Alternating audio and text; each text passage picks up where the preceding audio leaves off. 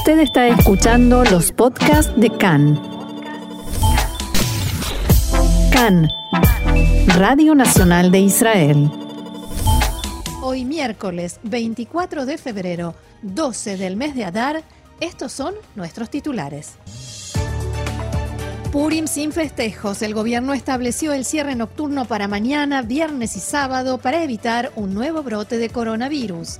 A menos de un mes de las elecciones, nueva encuesta de intención de voto de Cannes muestra que Netanyahu no puede formar gobierno. Naciones Unidas advierte que Irán enriquece uranio en mayor cantidad y pureza de la estipulada en el acuerdo nuclear.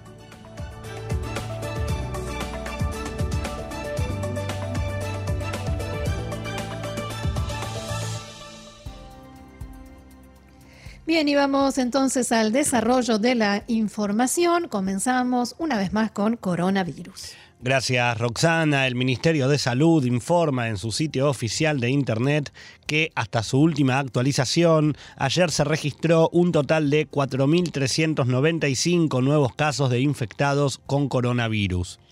Según los datos proporcionados, sobre las pruebas realizadas, un 6,1% arrojaron resultados positivos. Actualmente, Israel tiene más de 42.000 pacientes con el virus activo, de los cuales 795 se encuentran en estado grave y 259 requieren la asistencia de un respirador.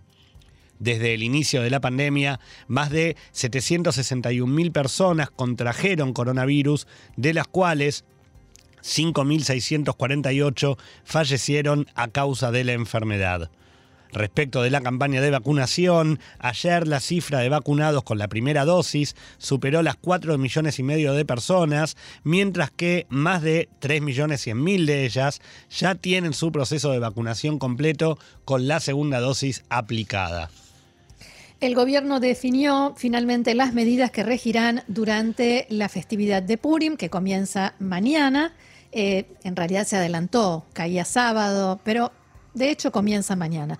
Tal como adelantamos en nuestro programa de ayer, se trata de la implementación de un cierre para las noches del jueves, viernes y sábado de este fin de semana, desde las ocho y media de la noche hasta las 5 de la mañana del día siguiente. Además, en ese lapso regresa la prohibición de alejarse más de mil metros de los hogares y continúa la norma de no poder reunirse en diferentes eh, eventos, más de 10 personas en lugares cerrados y más de 20 en espacios abiertos. Respecto del transporte, durante esos días los servicios interurbanos van a operar hasta las 8 de la noche. Ahora, ¿qué pasa en, o qué va a pasar, mejor dicho, en Jerusalén, Gaby, donde Purim se festeja principalmente el domingo? Bueno, Roxana, teniendo en cuenta esta situación, que en Jerusalén se festeja el, domingo Purim, en la reunión de gabinete ayer se debatió la posibilidad de incluir a Jerusalén en las medidas que regirán para estos próximos tres días, o si acaso lo mejor era hacer que estas medidas se apliquen solo para Jerusalén, solamente para el domingo. Extenderlo solo en Jerusalén. No, que en Jerusalén no estuvieran las medidas jueves, ah. viernes y sábado y solo estuvieran el domingo porque recién el domingo se va a festejar Purim en Jerusalén. Entiendo. Pero finalmente se tomó la decisión, el Ministerio de Salud retiró la idea de la zona de debate y entonces las medidas que vos acabas de comentar rigen en todo Israel, incluido Jerusalén, para jueves, viernes y sábado. Hasta ahora, nunca podemos decir que no vaya a cambiar la información, pero hasta ahora Jerusalén el, el domingo va a poder festejar Purim sin ningún tipo de restricción. ¿Y qué va a pasar con los controles? ¿Cómo piensa actuar la policía? Bueno, ayer la policía había comunicado antes de la reunión de gabinete que se estaban preparando para aumentar los controles durante los días de Purim y que esto lo hacía, por un lado, por lo que pudiera definir el gabinete, que lo que ocurrió horas más tarde, y por el otro lado, por la cantidad de información que está llegando a las comisarías de todo el país sobre la organización de diferentes tipos de fiestas o de eventos. Entonces, la intención que planteaba la policía era, por un lado, reforzar la cantidad de efectivos en las calles y por el otro lado, controlar aquellas fiestas que podríamos llamarlas clandestinas, fiestas que ni siquiera se están eh, llegando informes de que pueden ocurrir, pero que se sabe que van a ocurrir. Ahora, lo que todavía sigue en discusión, o más que discusión es la gran duda, es el dónde podrán actuar las fuerzas. ¿Y por qué decimos esto? Porque según las regulaciones y las leyes del coronavirus, no está permitido que un oficial de policía ingrese a un domicilio particular para hacer cumplir las leyes del coronavirus. Salvo que tenga, claro, salvo que tenga una orden judicial por una causa en particular, pero Exacto, no para... pero por ejemplo, si no estuviéramos en pleno corona y un policía tuviese que ir a hacer cumplir la ley de eh, ruidos molestos a un domicilio particular, podría ir. Pero ¿qué pasa? Estamos en Purim y en Purim se puede hacer ruido. Entonces, claro, la policía usó ese argumento en otras ocasiones para entrar en las casas y hacer cumplir las restricciones de corona. Exactamente. ahora no pueden. Ahora no pueden. Entonces, lo que sí se sabe o, o- o se debería entender es que a las casas no van a poder entrar. No estamos con esto diciendo ni incitando a que, nadie que- se, oh, se junte ni, ni haga ningún tipo de evento multitudinario, pero se sabe que a las casas no, va a po- no van a poder entrar. Entonces, lo que están diciendo las fuentes policiales es que van a reforzar mucho lo que, como decíamos recién, es el personal efectivo en las calles y en las zonas industriales donde en muchas ciudades se encuentran también salones de eventos y demás, donde ahí sí podrían irrumpir para hacer cumplir la ley. Bien. La oficina del primer ministro Netanyahu anunció en las últimas horas que en un futuro próximo Israel proporcionará alrededor de 100.000 vacunas contra el coronavirus que serán repartidas entre varios países. Según pudo saber Khan, el listado de quienes se favorecerán con esta entrega no se ha definido por completo, pero hasta el momento incluye a Italia, República Checa, Honduras y varios países de África que han renovado sus lazos diplomáticos con Israel. Además, se incluirá una entrega para brindar asistencia simbólica al personal médico de la autoridad palestina. Un comunicado oficial indica que a la luz del éxito de la campaña de vacunación en Israel y de ser el líder mundial en vacunar a su población, se han recibido muchas solicitudes de asistencia y el primer ministro tomó la decisión, dado que en el último mes se acumuló una cantidad importante de vacunas sin utilizar. Pero, por supuesto, Roxana, que esto generó polémicas. En la reunión de gabinete de ayer por la noche, el ministro de Defensa, Benny Gantz, expresó, y abro comillas, que Netanyahu piensa que dirige un reino y no que dirige un Estado. Esto es una situación que requiere de una discusión y una aprobación, decía Gantz. Solo una necesidad urgente de seguridad política o médica podría justificar tal movimiento. Por otra parte, fuentes del Hospital Igilov de Tel Aviv manifestaron su sorpresa ante la noticia y señalaron que hace algunos días recibieron la orden del Ministerio de Salud de no vacunar más a aquellos habitantes que eh, no ciudadanos israelíes y que la explicación a esa medida había sido que ya hay muchos vacunados. Sí, incluso se dijo en varios medios, no solo en Cannes, que en ningún lugar, en ningún ministerio de los que tienen que ver con el tema, nadie sabía nada. De pronto se dio a conocer la, la decisión y mucha gente se enteró, mucha gente, muchos funcionarios se enteraron por los medios. Vamos a cambiar de tema. Efectivos del ejército israelí lanzaron un operativo de búsqueda después de que un israelí alertara que alguien intentó apuñalarlo esta mañana en, un en el cruce Itzar en la margen occidental. El hombre relató que se encontraba parado en el cruce y un terrorista se acercó hacia él empuñando un cuchillo y que ante sus gritos huyó corriendo en dirección a la aldea Jawara y ya a esta hora circulan imágenes de cámaras de seguridad donde se puede ver todo esta, este episodio. Por otro lado, la policía militar, debido a un incidente que se produjo anoche en una base ubicada en el Valle del Jordán, en el cual un soldado israelí resultó herido de extrema gravedad por un disparo, al parecer proveniente del arma de otro soldado dentro de la base. Se pudo saber que el soldado de 22 años fue trasladado en helicóptero al hospital Adasa en Karem, en Jerusalén. Tzal informó que sufrió una grave herida de bala en la cabeza y fue trasladado a la unidad de cuidados intensivos neuroquirúrgicos. La investigación preliminar indica que la herida fue producida por una bala disparada por un comandante que estaba haciendo prácticas en un polígono de tiro. Al parecer, el comandante levantó su arma apuntando hacia donde el soldado caminaba junto a un compañero y en ese punto, aparentemente, disparó en forma accidental. El portavoz de Adasa dijo que está en estado crítico y peligro de muerte. El soldado fue encontrado tendido en el suelo con una herida en la cabeza en una zona relativamente aislada de la base. Inicialmente se creyó que había sido alcanzado por una piedra, pero en el hospital determinaron que se trataba de una herida de bala. La siguiente información tiene que ver con Irán porque la Agencia Internacional de Energía Atómica advirtió en las últimas horas que Irán está enriqueciendo uranio en mayor cantidad y pureza de la estipulada en el acuerdo nuclear de 2015. Según el informe de la Agencia Nuclear de la ONU, Irán dispone actualmente de casi 3.000 kilos de uranio enriquecido, o sea, 10 veces más de lo pactado, de los cuales casi 18 kilos ya alcanzan una pureza de hasta el 20%.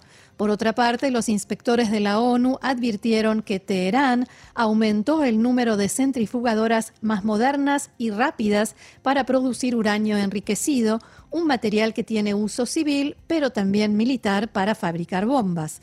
Concretamente, los iraníes instalaron cascadas con 348 centrifugadoras del tipo IR-2, además de las 5.060 del tipo IR-1 autorizadas por el Acuerdo Nuclear de 2015. Además, los ingenieros iraníes continúan los preparativos de instalar centrifugadoras más avanzadas y rápidas a medida que eh, aumenta este número de IR, quiere decir que la centrifugadora es más sofisticada y más veloz, y en este caso hablamos de IR4 e IR6. El acuerdo nuclear permite enriquecer uranio hasta un 3,67%, pero Irán empezó en 2019 a llegar a una pureza superior a ese nivel y desde finales del año pasado alcanza ya cerca del 20%, un paso importante para llegar al 90% necesario para una bomba atómica. Continuamos con... y de esto se habla y de esto se habla mucho en Medio Oriente, ¿no? Exactamente, los canales de comunicación entre Israel y Arabia Saudita siguen abiertos y funcionando. El servicio de noticias de Cannes pudo saber que recientemente se llevaron a cabo conversaciones sobre la política a seguir frente al nuevo gobierno norteamericano del presidente Joe Biden. Y esto, Gaby, a pesar de que en noviembre del año pasado una reunión entre el primer ministro Netanyahu y el príncipe heredero de Arabia Saudita, Mohammed bin Salman, que supuestamente era secreta, pero se filtró, dicho esto entre comillas, se filtró, se filtró a la prensa cuando Netanyahu regresó ese día a Israel. Eso no le gustó nada a los sauditas, que por un tiempo congelaron las conversaciones con Israel. Y por supuesto, a pesar de que Israel y Arabia Saudita todavía no normalizaron las relaciones bilaterales. De todas maneras, esos canales de comunicación entre Jerusalén y Riad siguen abiertos y funcionando, como bien decías, y esto incluye conversaciones telefónicas entre distintos factores de los dos países. En Riad están muy preocupados por la política, por el nuevo enfoque del gobierno norteamericano, quizás son los más preocupados de Medio Oriente, y esa preocupación efectivamente se expresa en estas conversaciones con Israel y quizás los sauditas piensen que en algún momento Israel podrá ayudarlos a acercarse nuevamente a Estados Unidos. Entre estas preocupaciones que comparten Arabia Saudita e Israel, por supuesto, la más importante y destacada tiene que ver con la política de la administración Biden respecto de Irán, pero no solamente respecto al programa nuclear de Irán, sino también su influencia y su intervención regional, las milicias de Irán en Medio Oriente, el contrabando de armas, de misiles, los proyectos de misiles de precisión. Fuera de lo que comparte con Israel, Arabia Saudita tiene también sus propios temas eh, de preocupación por el enfoque completamente diferente al de Trump del gobierno de Biden con respecto a derechos humanos y la cuenta pendiente que tiene con Arabia Saudita por el asesinato del periodista Jamal Khashoggi, el periodista saudí, que fue asesinado dentro del consulado saudita en Turquía. Elecciones 2021 en nuestro idioma, aquí, en CAN en Español, Radio Nacional de Israel. Es momento de política y estrenamos presentación del espacio que cada vez más le tendremos que dedicar a la política a medida que se acerque el 23 de marzo. Confieso que en el nombre del archivo anoté elecciones 2021, ronda 1. Veremos. si lo tenemos que volver a usar o no. Elecciones Y para las que faltan, perdón, Roxana, elecciones para Sí. las que faltan 29 días. O sea, estamos Sí, a nada. Estamos a nada y eh, faltan solamente cuatro semanas para, para las cuartas elecciones en dos años en Israel. Hoy, a- en la noche de ayer, Khan dio a conocer una nueva encuesta realizada por el Instituto Cantar. Según esta encuesta, si las elecciones se llevaran a cabo hoy, los resultados serían los siguientes. El Likud obtendría 29 escaños y Yatid 18. O sea que los dos se mantienen en el mismo resultado que en la encuesta anterior de Cannes. Tikva Hadashah 13 escaños. En baja, en descenso. Naftali Bennett en, eh, obtendría 11. También en descenso, dos escaños menos que en la encuesta anterior. Por otro lado, la lista árabe unificada tendría 9 escaños. La lista árabe parece haber frenado esta tendencia a la baja con la que venía en las últimas semanas, pero de todas maneras sigue lejos de los 15 escaños que solía ganar.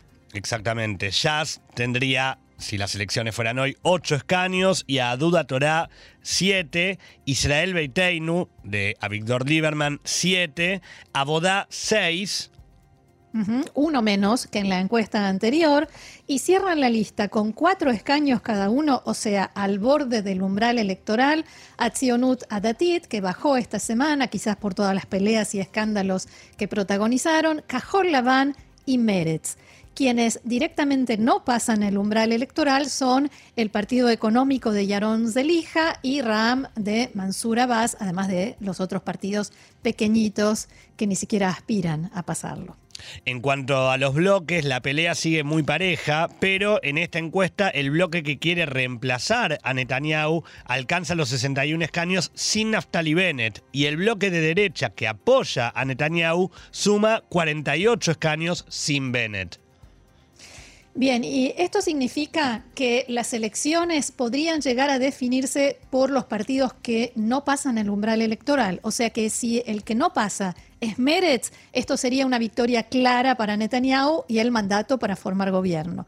Si el que no pasa el umbral electoral y queda fuera es Atzionuta Datit, Netanya- Netanyahu tendría una derrota clara y no podría formar gobierno y esto también sería un resultado concreto, no otra vez un empate, como viene sucediendo en los últimos años. En cuanto al nivel de participación, según la encuesta, preguntados si piensan votar en estas elecciones, un 62% de los encuestados respondió seguro que sí, el 18% dijo que piensan que votarán, el 7% dijo estar seguros de que no irán a votar. Y el 10% eh, declaró que todavía no había decidido qué iba a hacer respecto de las elecciones.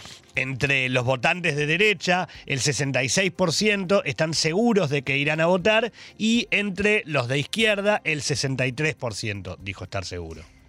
De todos modos, como sabemos, las encuestas son válidas para el momento en que se hace y en el mejor de, que se hacen y en el mejor de los casos marcan una tendencia. Como decía Shimon Pérez, las encuestas son como el perfume, son buenas para olerlas, pero no hay que bebérselas.